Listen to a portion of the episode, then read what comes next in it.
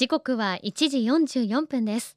FM 横浜84.7 KISS & RIDE 高橋真奈がお届けしています。この時間は守ろう私たちの綺麗な海。FM 横浜では世界共通の持続可能な開発目標サステナブルデベロップメントゴールズ SDGs に取り組みながら14番目の目標海の豊かさを守ること海洋ごみ問題に着目。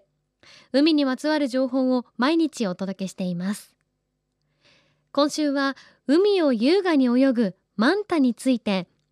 国営沖縄記念公園沖縄美ら海水族館でエイやサメの研究をされている一般財団法人沖縄美ら島財団総合研究センターの研究員富田武輝さんのインタビューです。沖縄美ら海水族館では4匹の南洋マンタと1匹のオニートマキエイを飼育しているそうですが世界には何種類のマンタがいるのでしょうか？富田さん教えてください。皆さんこんにちは。沖縄美ら島財団総合研究センターの富田武輝と申します。私はですね沖縄美ら海水族館その水族館が持っている研究所ですね、こちらでサメとかエイのですね研究をしています。実は2009年、割と最近になるまで、マンタはマンタ1種類だと思われてたんです。で、それが2009年になって、実はその中に2種類いるということが分かって、実はですね、最近、もしかしたら大西洋にいる仲間が実は3種類目のマンタなんじゃないかなという話もあって、まあ、それはよく分かっておりません。なので、正式には今のところ2種類のマンタが、えっと、世界には生きているということになっています。まあ、南洋マンタもオニイトマキエイも非常に大きい種類なんですけれども、まあ、一般的な大きさのことを言うとですね、南洋マンタっていうのは大体3メーターから4メーターぐらい。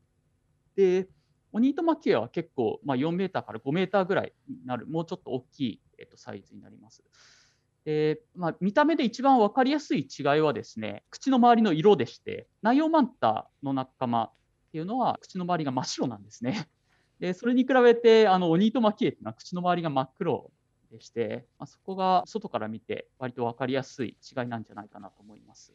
よく貝とタコの形と言われることがあります。で、まあ、エイの仲間っていうのは、ほとんどの種類っていうのは実は海の底、海底で生活してるんですけれども、まずエイの話をすると、エイの仲間って上から見ると結構円形をしてるものが多くてですね、その円形の、あれはヒレなんですけれども、その両側のヒレが、あのマンタの仲間っていうのは横にすごい伸びて、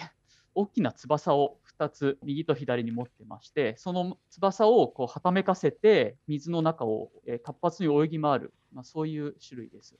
えーと、行動範囲はとても遊泳能力が強いエイですのでおそらくかなり広いエリアを泳ぎ回っていると思います。まあ、南洋マンタもオニイトマキエイも両方ともですね、まあ、世界中の、まあ、暖かい海に住んでいる仲間です。なので、あの太平洋にもいますし、大西洋にもいるし、インド洋にもいるという、全世界に生息しているエイです。沖縄にはあの南洋マンタとオニトマキエイ両方います。沖縄チラミ水族館で飼育されている南洋マンタもオニトマキエイも、えっと、全て沖縄周辺に、えっと、生息していたものです。ちょっと数っていうのはちょっとわからないですね。多分そういう見積もりも多分されていないと思います。沖縄美ら島財団総合研究センターの研究員富田武輝さんありがとうございました。そうか正確な数はまだわからないということですけれども謎が多いですね。マンタやエイのこと。まあでも水族館で飼育されているマンタやエイ大体大きさは3メートルから5メートルぐらいだそうですけど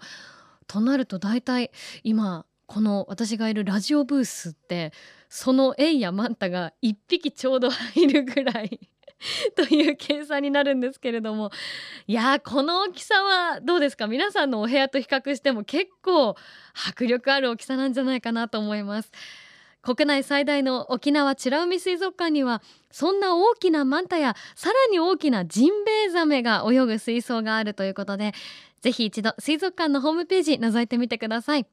詳しくは後ほど FM 横浜特設サイト海を守ろうからもリンクを貼っておきます。FM 横浜では海岸に流れ着いたゴミなどを回収し海をきれいにしていくために神奈川守ろう私たちの綺麗な海実行委員会として県内の湘南ビーチ FM レディオ湘南 FM 湘南ナパサ FM 小田原のコミュニティ FM 各局。その他県内のさまざまなメディア団体のご協力を得ながら活動しています。また日本財団の海と日本プロジェクトの推進パートナーでもあります。